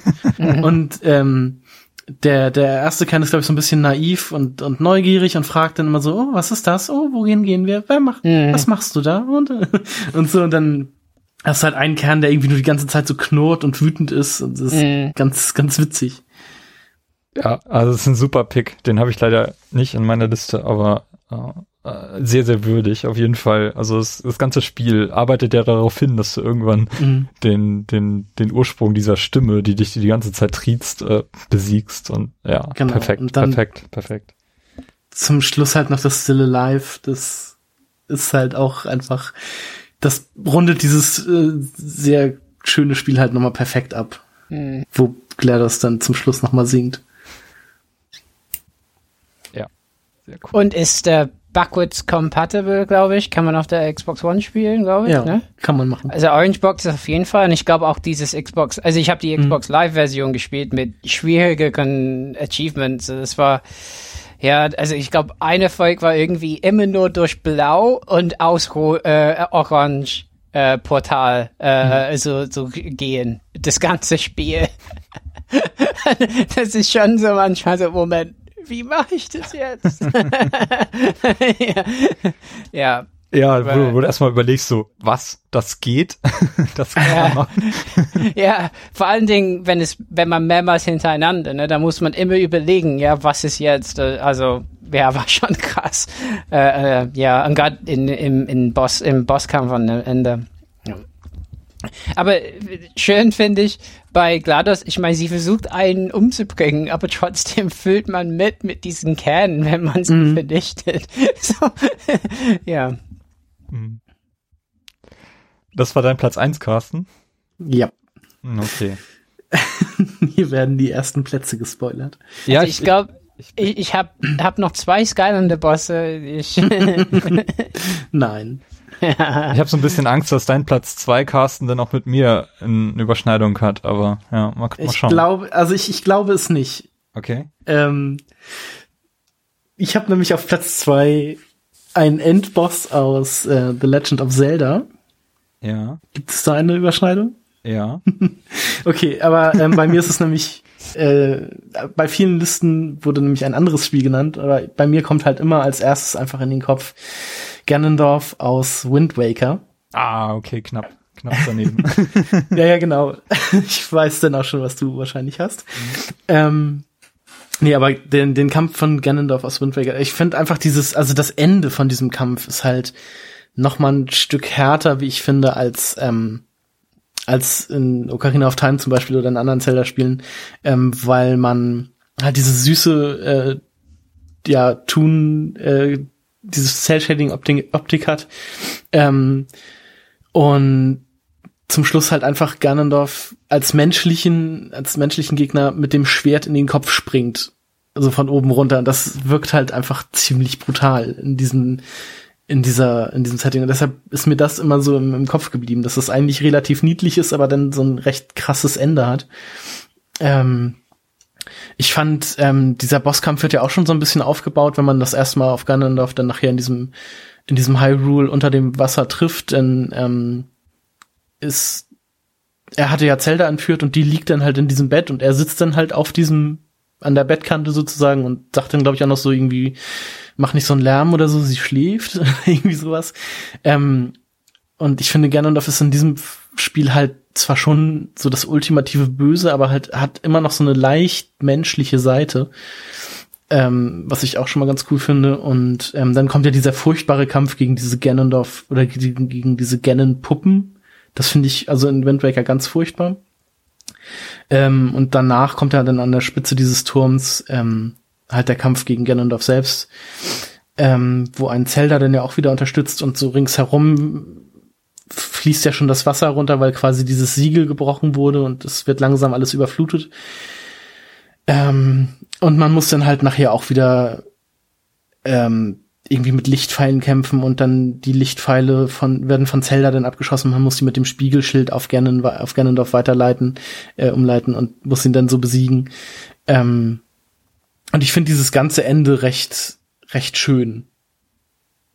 Und auch nochmal mit dem, mit dem Auftauchen des alten Königs von Hyrule und so.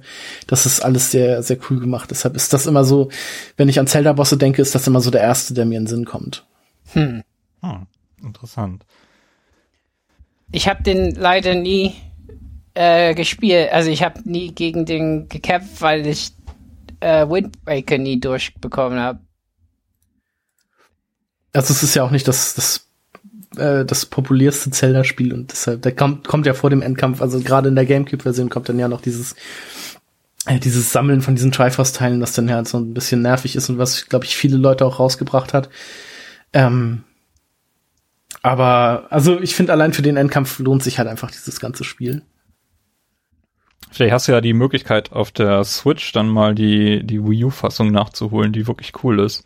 Das wäre meine Hoffnung eben. Ja. Ähm, das das habe ich ja letztens über Twitter irgendwie äh, äh, äh, ausgestrahlt, diese Gedanken. Da meinte jemand, äh, rechne nicht damit. Keine Ahnung, mal gucken. Wobei ich auch den ähm, Ganondorf-Kampf in Twilight Princess sehr cool finde. Obwohl, also die, die letzte Phase, alles was davor kam, war auch ziemlich, ziemlicher Mist. Also von dem letzten Bosskampf. Mhm. Ja, ich erinnere mich dunkel, aber ich erinnere mich tatsächlich sogar an den Kampf zurück, obwohl das jetzt auch schon zehn Jahre her ist, dass ich das Spiel gespielt habe. Mhm. Ja. Ja, dann äh, Ja, mal deinen zweiten Platz rein. Mein zweiter Platz ist auch Ganon aus einem Zelda-Spiel und zwar aus Ocarina of Time. Mhm. Ähm, und einfach nur, weil dieses Spiel, einfach, man muss, muss sich in die Zeit zurückdenken. Wir haben das Spiel 1998 gespielt und es ist einfach unvergleichbar, was, was in diesem Spiel passiert. Hm. Es ist einfach nur so ein, so ein Aufstapeln von, von fantastischen Magic Moments. Und du wächst einfach als Figur in dieses, in, in, in Link hinein. Also er wird ja auch in diesem Spiel, macht ja in diesem Spiel einen Alterssprung durch. Hm. Und ähm, ja, du, du kämpfst mehrmals gegen Ganondorf, ja, da hat er, ist ja dieses, dieses tennisartige Gameplay, was, Mhm. was dann dort in, integriert ist, was einfach super geil sich auch anfühlt. Genau, was man auch so aus A Link to the Past schon kannte, quasi. ja, aber es fühlt sich einfach in diesem Spiel anders an. Und es wird ja auch in späteren Zelda-Spielen dann nochmal wieder aufgegriffen, Mhm. genau dieses. Das ist ja immer so das Typische, sag ich mal. Ja. Und ähm, nun kämpfst du hier gegen Ganon und diese Vorbereitung auf dieser Kampf, auf diesen Kampf ist ja auch, dass du nochmal so Mini-Versionen dieser Tempel, die du schon kennst, nachspielst. Ne? Das Mhm. gehört ja alles mit dazu. Genau. Und ähm, du hast immer auch mit diese, diese, diese Schwertkämpfe gegen, gegen starke Gegner dann auch nochmal so in Vorbereitung darauf und dann spielst du gegen Ganon. Und das ist einfach nur dieses ultimative Böse, äh, was du denn dort besiegst, zusammen mit Zelda, die dir dann, glaube ich, nochmal dieses Schwert dann dazu wirft, wenn ich mich recht erinnere. Genau, man verliert ja das Master-Schwert am Anfang des Kampfes. Ja, stimmt. Also ich, also beziehungsweise man hat ja erst den Kampf gegen Ganondorf, der ja auch sehr cool startet, weil man in diesen Raum kommt und Ganon steht dann, oder Ganondorf steht dann halt an dieser riesigen Orgel und spielt diese Orgel, die dann verschwindet und äh, man halt dieses Tennisspiel gegen ihn macht und dann kommt ja noch diese, diese Flucht mit Zelda zusammen, als man ihn das erste Mal besiegt hat. ja, genau. Äh, Ich glaube, ist das nicht sogar der, der Abschluss, wenn du dann nochmal aus diesem zusammenbrechenden Gebäude dann rausfliehen musst? Zusammen Nee, mit, aber- mit Zelda? Oder ist das noch Ja, genau. Nee, also danach, also erst kommt ja der Kampf gegen Ganondorf mit diesem Tennisspielen und dann besiegt man ihn das erste Mal und dann flieht man mit Zelda aus dem zusammenbrechenden Schloss und in den Trümmern des Schlosses kämpft man dann ja gegen Ganon. Gegen Richtig, so, so war das, ne? Ja, stimmt, ja. Und äh, ich weiß nicht, das ist einfach so so episch, so dieses Mhm. diese Epicness, die man noch nie zuvor in einem Spiel erlebt hat, dass das überhaupt möglich ist. Äh, in dieser 3D-Umgebung ähm, ist einfach nur einfach der, der Höhepunkt eines Spiels und für mich die Definition eines Endbosses, äh, wie er sein muss. Nicht zu schwer, Mhm. Trotzdem episch. Du hast Angst vor ihm, du du du hast Respekt vor ihm, einfach nur. Mhm. Und es ist einfach auch, du, du, du wirst darauf vorbereitet, du kennst Ganondorf als, als Antagonisten. Du hast schon mehrfach gegen ihn gekämpft, aber du bist nicht darauf vorbereitet, dass, dass daraus dann nochmal dieses Ganon-Wesen Mhm. ähm, ja, ausgebrütet wird. Und Ja. ja, perfekt einfach. Also wirklich perfekter Endboss und äh, auf Platz zwei, weil Bowser einfach noch besser ist, aber trotzdem, und weil das habe ich ja nun schon erwähnt. Tja. Ja, also, also Ocarina of Time ist ja, wie man vielleicht weiß, mein absolut Lieblings-Zelda-Spiel, das ich unfassbar oft durchgespielt habe. Und ich fand, also ich finde diesen Kampf und diese, diese komplette Aufmachung und so wie das, die Inszenierung und alles sehr, auch sehr cool. Aber immer wenn ich an, bei mir ist es halt wirklich so, wenn ich an einen Zelda-Endboss denke, dann kommt mir immer dieser, ähm, dieser Wind Waker Kampf äh, in den Kopf. Deshalb habe ich diesmal den genommen, aber sonst wäre halt Ocarina of Time auch einfach mein Favorite.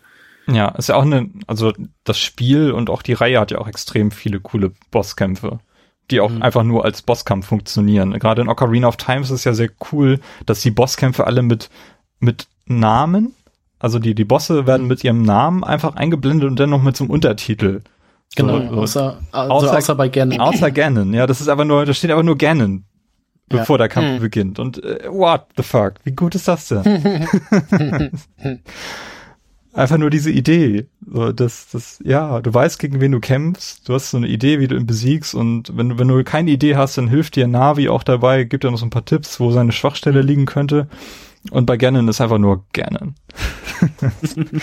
ja, Ja. super episch, super episch, einfach cool. So muss das sein. Das stimmt. Tja. Jetzt haben wir nur noch einen Boss offen, weil unsere ersten Plätze, Carsten, sind schon, schon revealed. Mhm. Ja. Deswegen, Robert, äh, Ah, das ist ja furchtbar. So viel Druck. dieser Druck, ja. Ich habe auch keine Idee, was jetzt kommt. Irgendwas aus Destiny? Vielleicht? Wheatley aus Portal 2. Skyline. also, das jetzt, was jetzt kommt, ist der Boss, mit dem ich wahrscheinlich die meiste Zeit meines Spiellebens äh, verbracht habe von allen Bossen. Okay. Ähm, das ist nämlich der erste Raid-Boss von Destiny, Atheon. Jawohl. Ja. Ähm, na, die Raid-Bosse, also sind alle recht gut, also die sind sehr gut designt, muss man echt sagen. Also sowohl Crota äh, vom zweiten Raid, als auch Oryx äh, und jetzt vom neuen Raid. Ähm, ist, ist äh, auch interessant, aber Atheon ist so herausragend, weil das äh, für viele von uns, äh, die dieses Spiel gespielt haben, das erste Mal war, dass wir uns mit so einer äh, Art MMO-Logik auseinandersetzen mussten. Wie kann man so einen Boss bekämpfen, wo Level zum Beispiel, es ist ja ein Shooter, Destiny, aber trotzdem spielt Level eine Rolle. Und das war der erste Boss, wo ich tatsächlich einfach, wo wir das nicht schaffen konnten. Und de, der erste Versuch, also es hat erstmal Stunden gedauert, bis wir dahin kamen. Da sind wir fünf Stunden irgendwie haben wir, haben wir das versucht oder so, ja. Ähm, und mussten unterbrechen. Dann haben wir einen anderen Tag weiterprobiert und da war es noch mal ein paar Stunden. Also unmöglich, ja. Und äh, ähm, und dann, als es äh, die harte Version des, äh, vom Raid gab, dann war es noch mal schlimmer wieder. Und dann hat man, je nachdem wie gut die anderen waren, mit denen man das, mit denen man das gemacht hat, hat man stundenlang in diesem Bosskampf gelebt, so dass ich irgendwann, also wenn das anfängt, dann baut sich so ein weißes Licht um einen rum, wenn man ein Portal ak aktiviert. Und, und irgendwie, ihr habt da, das habe ich so stark eingeprägt, wie das aussieht. es ist wirklich so ein bisschen Horror äh, auch zugleich, ne? Also, dass man sagt, dieser Bosskampf ist sehr gut gemacht, aber das ist auch irgendwie so ein bisschen schlimm. Naja, also Atheon ist so ein riesiger, riesiger Boss, also irgendwie, keine Ahnung, fünfmal so hoch wie, wie man selbst ist. Ähm, und ist irgendwie ein Chef von äh, den Vex. Also die Vex sind irgendwie so, die sind irgendwie organische Roboter und die leben auf, auf Venus äh, und können irgendwas, irgendwie die Zeit manipulieren.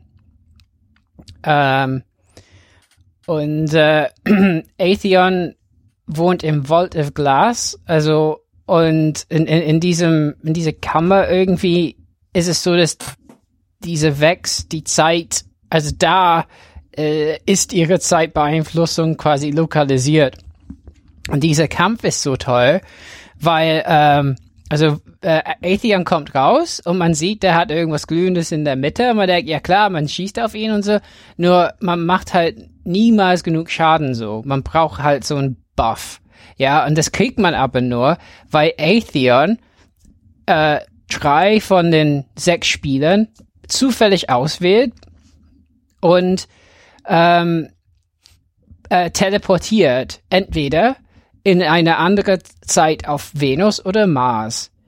Ähm, und die drei, die dann teleportiert sind, bei denen ähm, hat eine von denen so eine Art Shield. also so ein Schild und diese, äh, damit, wenn die das aktivieren, ähm, äh, werden die anderen äh, zwei Spiele nicht blind. Sonst wird alles dunkel vor Augen. So, und die irgendwann können die nichts mehr sehen. Und die müssen halt sich da durchkämpfen zum Portal und die Leute, die zurückgeblieben sind, müssen also kleine Gegenden, die sehr nervig sind, bekämpfen und das Portal aufmachen, indem sie sich auf so eine Säule stellen und die müssen halt wissen, Venus oder Mars. Ja, und am Anfang war das so, man musste immer gucken, ob, die, also sofort die Leute, die teleportiert sind, mussten sagen, Venus, Mars. Irgendwann hat man später rausbekommen, man kann es sehen, wo die sind. Aber ähm, ja, und es ist halt sehr angespannt und wenn man das Portal nicht rechtzeitig aktiviert, dann kommen die nicht früh genug raus. Und dann kommen die raus und dann haben die so, dann können wir alle mehr Schaden machen. Ähm, und dann schießt man auf Atheon und das ist so eine Runde, ja. so, das mussten wir lernen, ja. Das, äh, also wie das geht, wie man überlebt, wenn man teleportiert ist. Ähm, und am Anfang, als Destiny zuerst rauskam, hat man herausgefunden, dass die Leute, die am ersten hinten stehen, teleportiert werden. Das fand Bungie nicht toll, dass wir das rausgefunden haben, weil die wollten, dass es zufällig ist. Und hat man das dann geändert. Und das Problem war dadurch, ähm, dass Leute, die nicht so gut sind, also zum Beispiel wir hatten mal jemand, dessen Vater dabei war, ja, und äh, also ich will, also will nicht sagen, dass Leute, die älter sind, nicht spielen können. Im Gegenteil, ich bin ja auch äh, älter als, als viele, die das, das spielen, die Kiddies. Aber ähm, ähm, ja, der war ein bisschen überfordert, ne? Und wenn der teleportiert war, ja, da hatten wir Spaß, den erstmal da durchzukommen.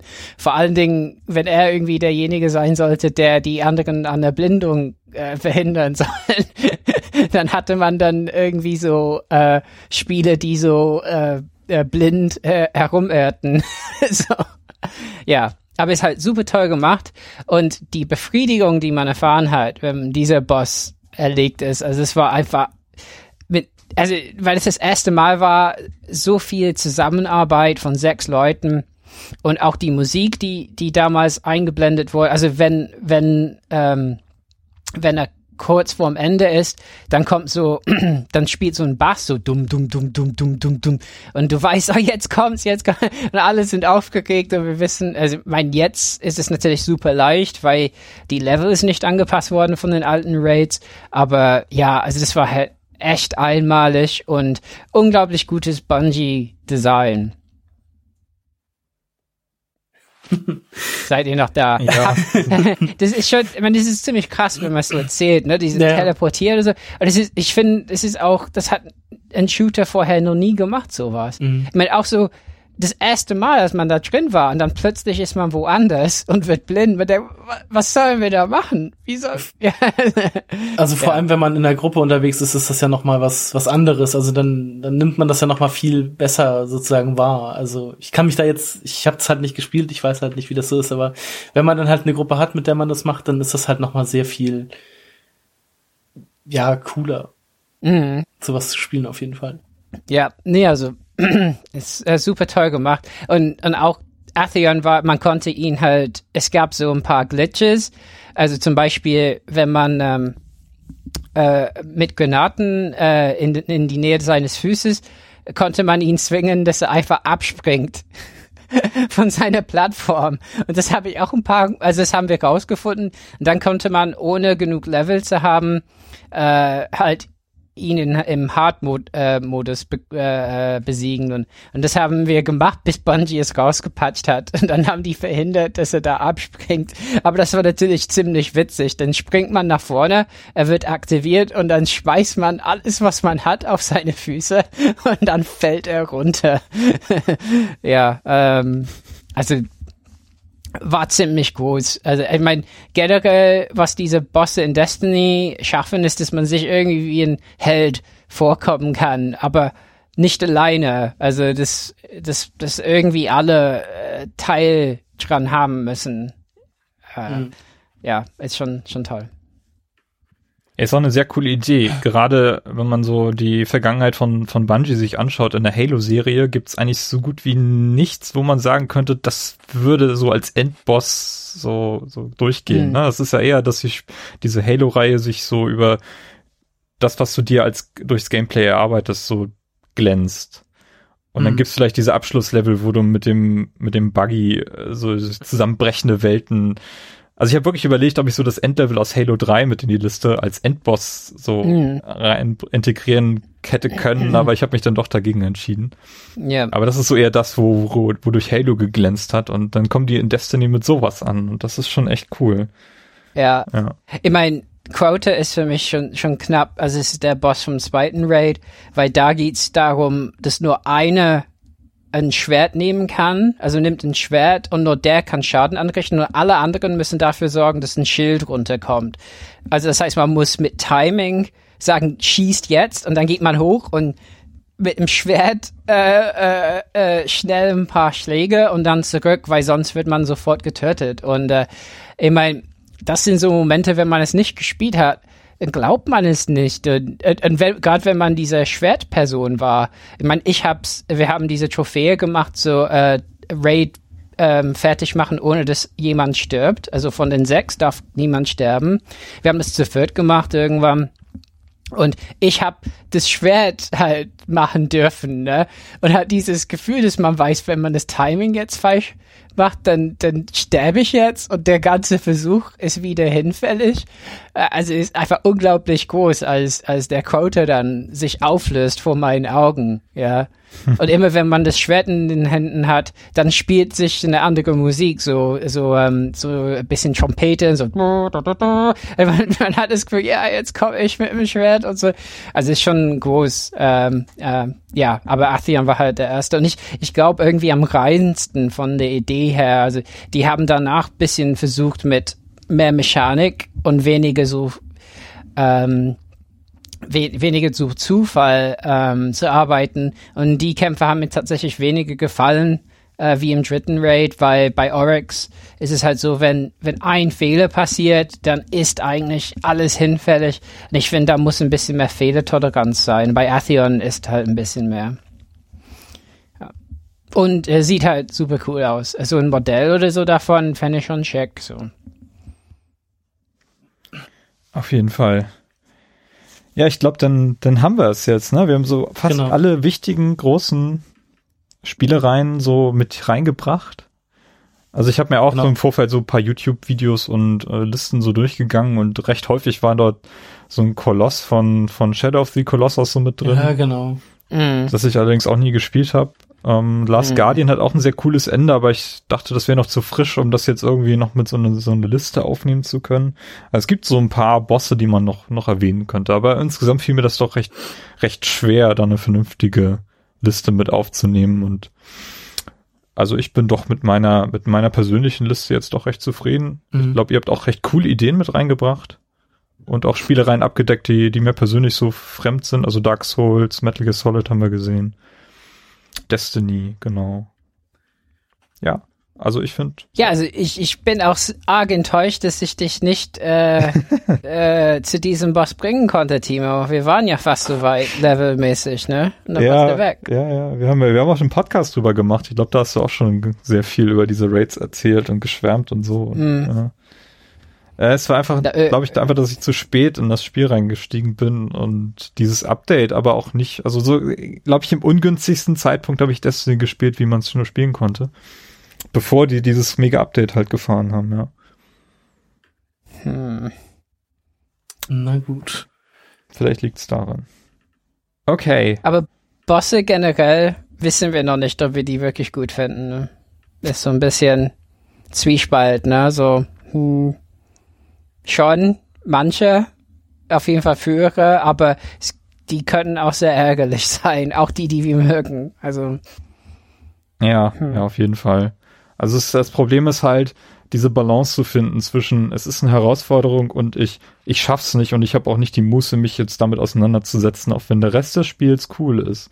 Also du merkst es mhm. gerade bei Bossen, die wirklich so krass schwer sind und das Spiel danach super einfach weitergeht und du stundenlang spielen kannst, weiterspielen kannst und merkst so, äh, das hätte ich jetzt alles nicht erlebt, wenn ich an diesem Boss jetzt gescheitert wäre. Und, ja. und das, das, das kann, viel, also es gibt viele Spiele, die genau diese Balance eben nicht hinbekommen. Und das, das ist dann wirklich bei, ja. Das habe ich gerade bei Borderlands The Pre-Sequel. Da bin ich jetzt, glaube ich, auch beim Endboss. Also es müsste inzwischen der Endboss sein und das ist halt einfach auch so balancemäßig große Scheiße.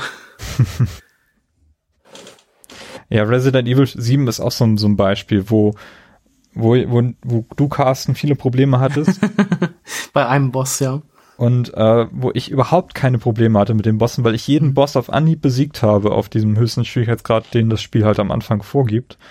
Und ich aber auch von vielen anderen gelesen habe, dass die auch wirklich verzweifelt sind an einigen Bossen und keinen Bock mehr mhm. hatten.